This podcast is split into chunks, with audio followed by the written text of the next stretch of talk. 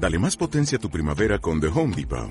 Obtén una potencia similar a la de la gasolina para podar, recortar y soplar con el sistema OnePlus de 18 voltios de Ryobi desde solo 89 dólares. Potencia para podar un tercio de un acre con una carga. Potencia para recortar el césped que dura hasta dos horas. Y fuerza de soplado de 110 millas por hora. Todo con una batería intercambiable. Llévate el sistema inalámbrico OnePlus de 18 voltios de Ryobi. Solo en The Home Depot. Haces más. Logras más. Por la señal de la Santa Cruz de nuestros enemigos, líbranos Señor Dios nuestro. En el nombre del Padre y del Hijo y del Espíritu Santo. Señor mío y Dios mío, creo firmemente que estás aquí, que me ves, que me oyes. Te adoro con profunda reverencia. Te pido perdón de mis pecados y gracia para hacer con fruto este rato de oración. Madre mía Inmaculada, San José, mi Padre y Señor, Ángel de mi guarda, intercede por mí. Hace un par de días escuché un audio de diez minutos con Jesús, ese podcast para hacer oración que es tan bueno. Y allí el sacerdote que le tocaba ese día contaba una historia que narra José Luis Martín Descalzo. Cuando él era niño, vivía en Astorga y entonces acudía al seminario eh, al seminario menor mm, casi de madrugada, a las seis y media o las siete, para asistir a la Santa Misa, y, en Astorga nevaba, y entonces muchas veces encontraba la nieve virgen. Entonces su madre, que no quería dejarle solo, eh, salir a esas horas, pues iba también con él y ella se iba también pues a misa. Entonces le decía, lo recordaba así este sacerdote, yo voy, yo voy delante y tú pisas en mis huellas, y así tendrás menos frío. Típico de una madre, ¿verdad? Que, se sacrifica por sus hijos. Y entonces José Luis Martín Descalzo anotaba que recordaba muchas veces, muchas veces esa escena y que en realidad aquella táctica de su madre no disminuía nada el frío de la mañana. Pero dice, pero para mí era como si el corazón de mi madre fuera calentando la tierra que yo pisaba. Realmente me ha conmovido estas palabras de, de, José Luis Martín Descalzo, Señor, porque, porque ¿qué es, ¿qué es esto sino lo que hace nuestra Madre la Virgen con nosotros? La primera discípulo que ha ido pisando la tierra por esas huellas que luego mm, pisó su Hijo y que nosotros hemos de seguir. Toda esta novena estamos precisamente haciendo esto, pisar las huellas de nuestra Madre, la primera que recorrió ese camino de amor a Dios, aprender de ella, y a la vez tratar de ver cómo Jesús, en lo humano, pisó también las huellas de su madre, que con, su mm, corazón maternal fue calentando la tierra que él pisaría. Jesús, como hombre, todo lo aprendió de ella, o mucho lo aprendió de ella, y de José, por supuesto. Hoy en el Evangelio leemos estas palabras. En aquel tiempo dijo Jesús a sus discípulos, No todo el que me dice Señor, Señor entrará en el reino de los cielos, sino el que hace la voluntad de mi Padre que está en los cielos. Entonces, mm, Jesús pone una parábola para explicar, explicitar un poco más esto. El que escucha estas palabras mías y las pone en práctica, se parece a aquel hombre prudente que edificó su casa sobre roca. Cayó la lluvia, se desbordaron los ríos, soplaron los vientos y descargaron contra la casa, pero no se hundió, porque estaba cimentada sobre roca. El que escucha estas palabras mías y no las pone en práctica, se parece a aquel hombre necio que edificó su casa sobre arena. Cayó la lluvia, se desbordaron los ríos, soplaron los vientos y rompieron contra la casa, y se derrumbó, y su ruina fue grande. Pienso, Señor, que cuando pronunciaste estas palabras, Estabas pensando en tu madre, la Virgen Santísima. ¿Cuántas veces rezaría la Virgen contigo de niño? En toda familia judía observante de la ley, apenas el hijo comenzaba a hablar, su madre le proponía un versículo de la Torá y el niño lo repetía hasta que lo memorizaba. Aprendido ese versículo se le enseñaba otro, y así sucesivamente. Esto nos explica un gran mariólogo Juan Luis Bastero en uno de sus libros. No es difícil imaginar esta escena mm, para nosotros, porque la hemos visto repetida en nuestro hogar, donde quizás nuestra madre nos ha enseñado las primeras oraciones. Pues eso hizo María con Jesús. Tampoco es difícil imaginar el impacto que tendría en el alma humana de Jesús ver recitar a María con qué convicción y emoción al levantarse y al acostarse y en, tantos, y en tantos otros momentos a lo largo del día, como decía la ley, recitar la Shema. Shema Israel, escucha Israel. Adonai es nuestro Señor, Adonai es uno. Amarás a Dios con todo tu corazón, con toda tu alma y con toda tu fuerza. Así repetiría la Virgen muchas veces y Jesús lo veía y fue calando en su alma ese, esa veneración ante, ante el Dios verdadero y, ese, y ese gustoso deber de entregarle todo el corazón, toda la fuerza, toda la vida. ¿Y cuántos salmos aprendidos de labios de María y de labios de José? Los israelitas lo rezaban los salmos en las más variadas ocasiones, antes y después de comer, en las fiestas, en las peregrinaciones a Jerusalén, al empezar un trabajo, al, en fin, en mil momentos, ¿no? Su vida estaba como marcada por el salterio. Y Jesús, niño, aprendió de María y de José, pues ese amor a la palabra de Dios contenida en la escritura, contenida en los salmos. Y luego él mismo aparece muchas veces en el Evangelio rezando con los salmos, por ejemplo, con el Salmo 22 en su pasión. Dios mío, Dios mío, ¿por qué me has desamparado? De María, Señor, aprendiste tú a orar. Esas largas noches que pasabas en oración, Señor, pienso que fueron precedidas muchos años antes por episodios en los que con tus ojos de niño, al entrar en casa, sorprendías a tu madre y nuestra madre, María, arrodillada en oración, quizás leyendo lo que Isaías decía de su hijito tan terrible y que Simeón le profetizó maltratado, mas él, no se mas él se sometió, no abrió la boca como cordero llevado al matadero. Su corazón se encogía, ¿verdad? Contado entre los pecadores, llevando sobre sí los pecados de muchos e intercediendo por los pecadores. Su corazón se alegraría por nosotros aquí. Y entonces han taladrado mis manos y mis pies, y puedo contar todos mis huesos, ellos me miran y contemplan, y su corazón pues se rompería en dolor. Y quizás en alguna de esas ocasiones, al entrar tú, Jesús, corriendo como un niño e interrumpirla, viste cómo se secaban las lágrimas con la mano. Mientras sonriendo te cogía en brazos. Y tú le preguntabas, ¿por qué lloras, mamá? Y ella contestaba, rezaba Yahvé Todopoderoso, sea bendita su sabia voluntad, hijo mío. En fin, aquel día del templo, cuando arrastrado por tu naturaleza divina, te quedaste en Jerusalén discutiendo con los sabios, y tu madre, al encontrarte, te preguntó, ¿por qué nos has hecho esto, hijo mío? Y contestaste, pienso que sin saber muy bien por qué, con cierta sorpresa, movida pues, pues es difícil, ¿verdad?, entender cómo funcionaba el alma de Jesús, donde eh, se unía a Dios, bueno, donde estaba unida, ¿verdad?, el conocimiento humano con el conocimiento divino, la voluntad humana con la voluntad divina, en fin, es para nosotros un misterio, ¿no? Pues cuando tú contestaste, quizás con sorpresa, ¿no sabías que yo debo ocuparme de las cosas de mi Padre? Y viste cómo María se callaba y guardaba aquellas palabras en su corazón, meditándolas, sin rebelarse, sin enfadarse, plenamente identificada con la voluntad de Dios y pronta a obedecer sus mandatos aunque fueran muy costosos para ella. Y por último, cuando José falleció, después de que María lo cuidara con ternura, y después de que María llorara al sepultarlo, la viste sonreír, aceptar ese dolor, totalmente identificada con la voluntad del Padre. Recitaríais el Kadish del doliente, Magnificado y santificado sea el gran nombre de Dios en todo el mundo que Él ha creado de conformidad con su voluntad. Que Él establezca su reino durante los días de tu vida, refiriéndose al difunto, y durante la vida de toda la casa de Israel.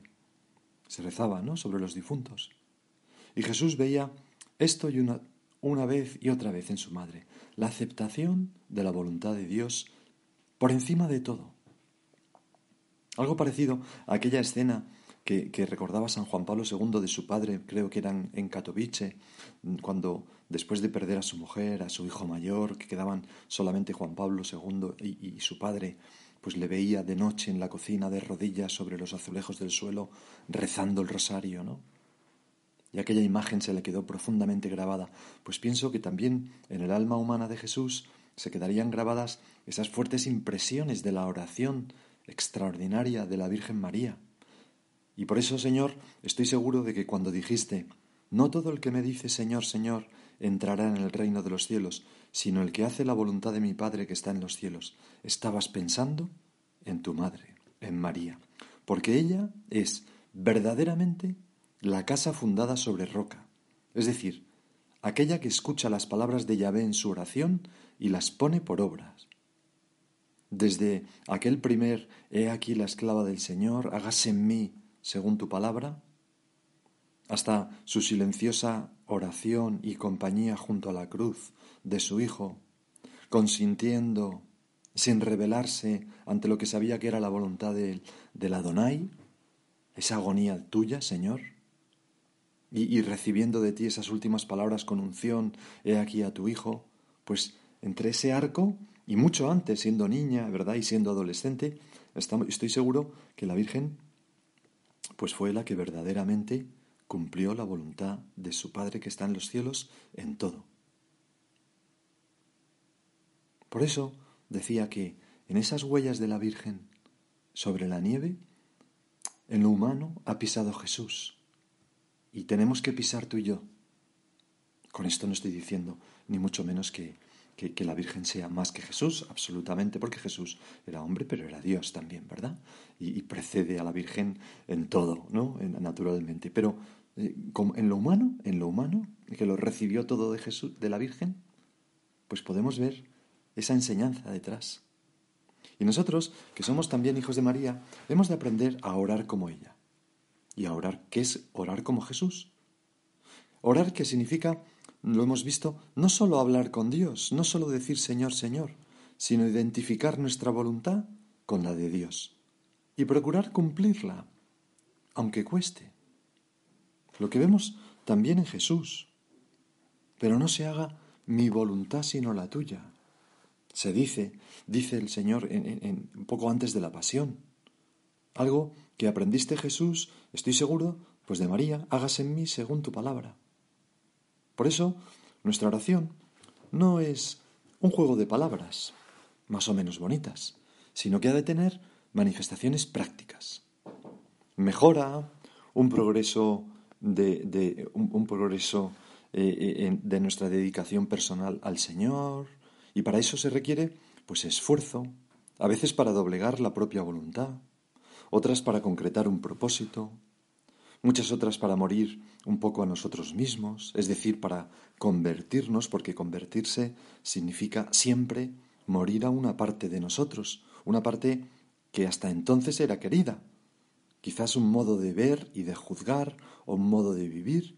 Convertirse significa cambiar eso para adquirir los modos y la mente de Cristo nuestro Señor y por tanto también de la Virgen.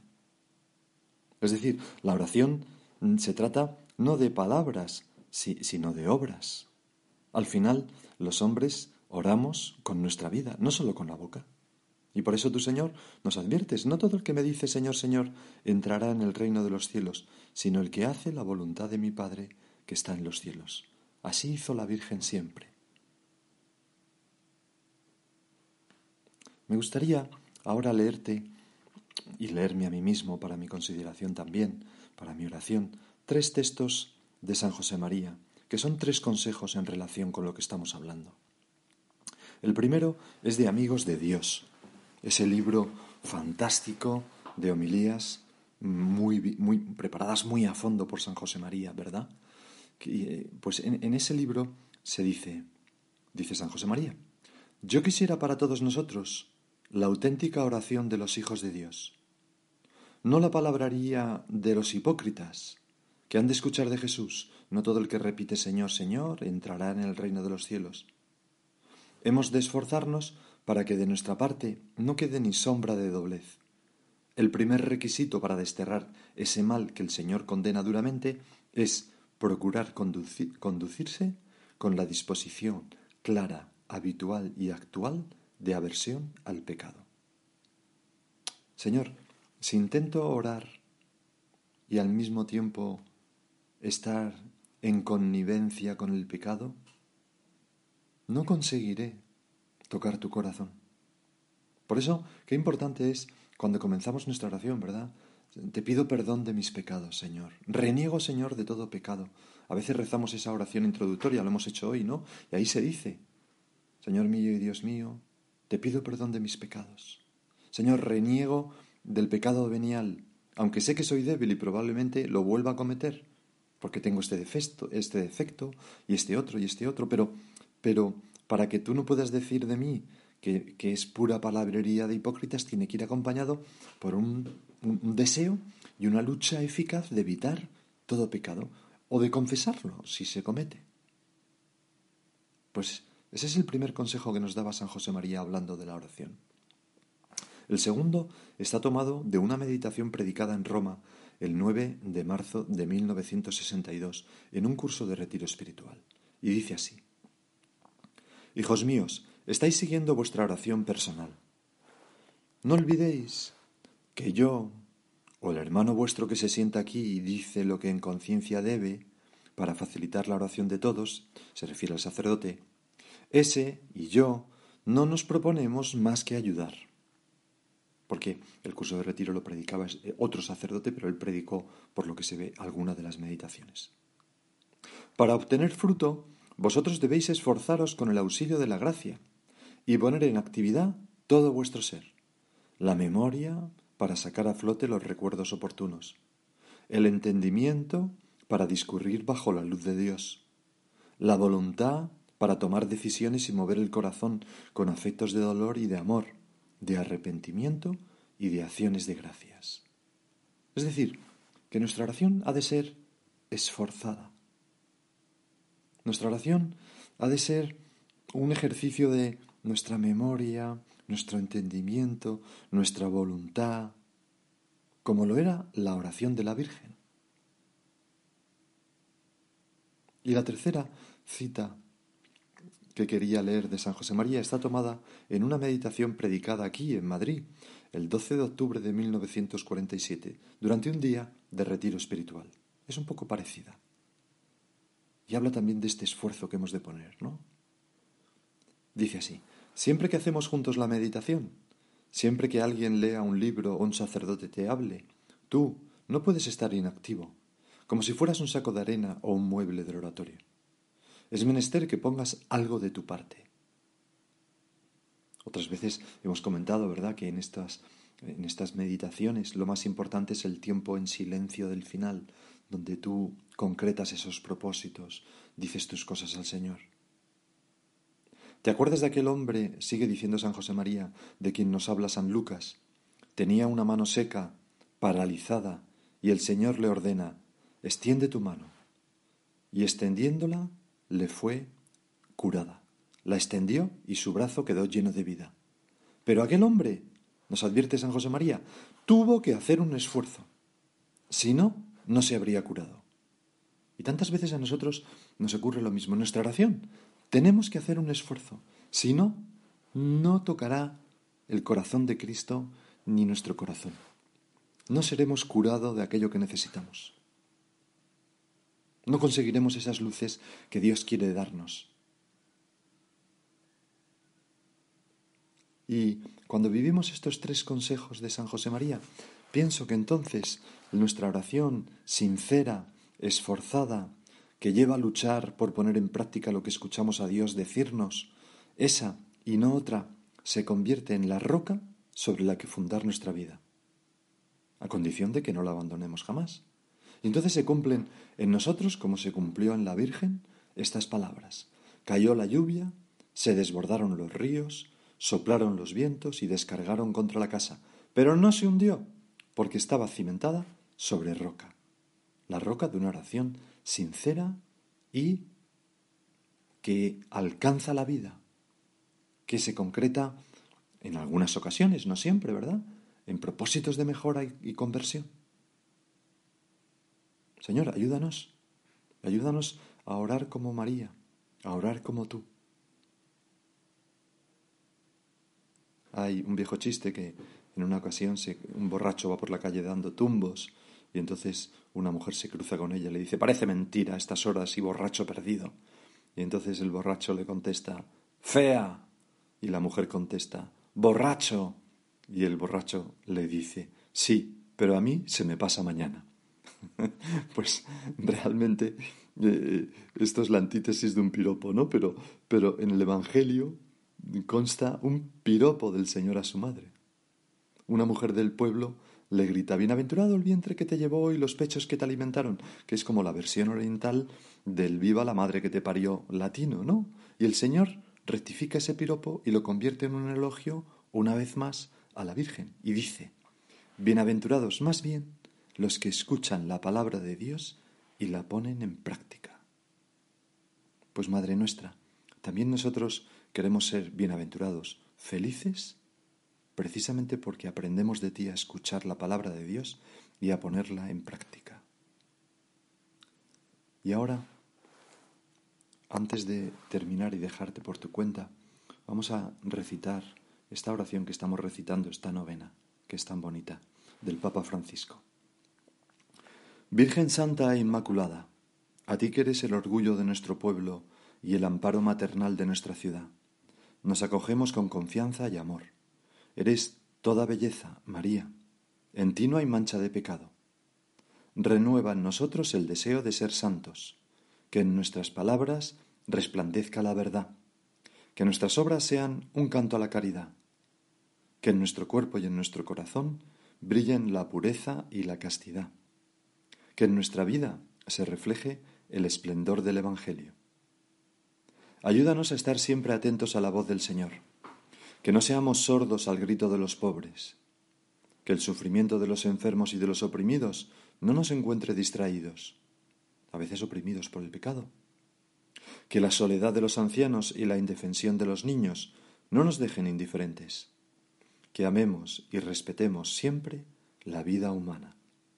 Señor, que acabe esa lacra del aborto y de la eutanasia en la, en la humanidad.